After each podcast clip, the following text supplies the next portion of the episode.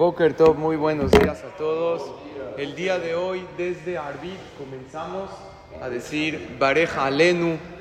Y es una tefilá muy bonita, muy importante. Es la verajá de la Amidá, donde pedimos verajá, parnasá. Jajamim dicen que cuando alguien tiene atorado algo en el negocio, ¿no? esa deuda que es difícil cobrar, ese proyecto que nada más no está saliendo adelante, el día que se comienza Bareja Alenu, o sea, hoy en la noche y mañana, tiene mucha verajá.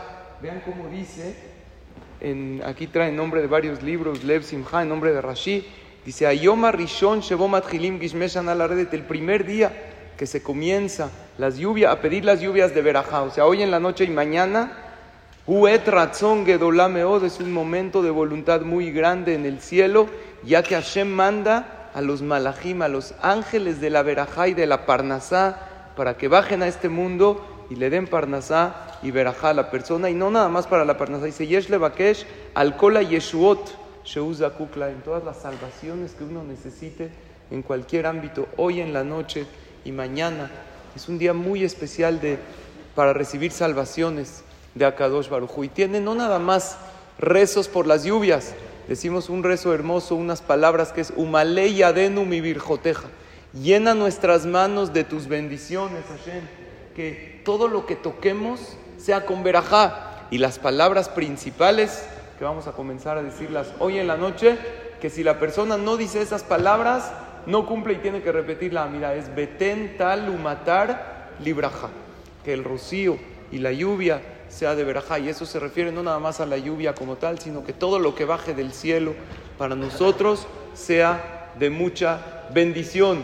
Y no hay que equivocarse y pensar que es según el calendario gregoriano, como muchos piensan. No, esto está escrito en la Gemara hace casi dos mil años, cuando todavía este calendario no se conocía, el calendario actual.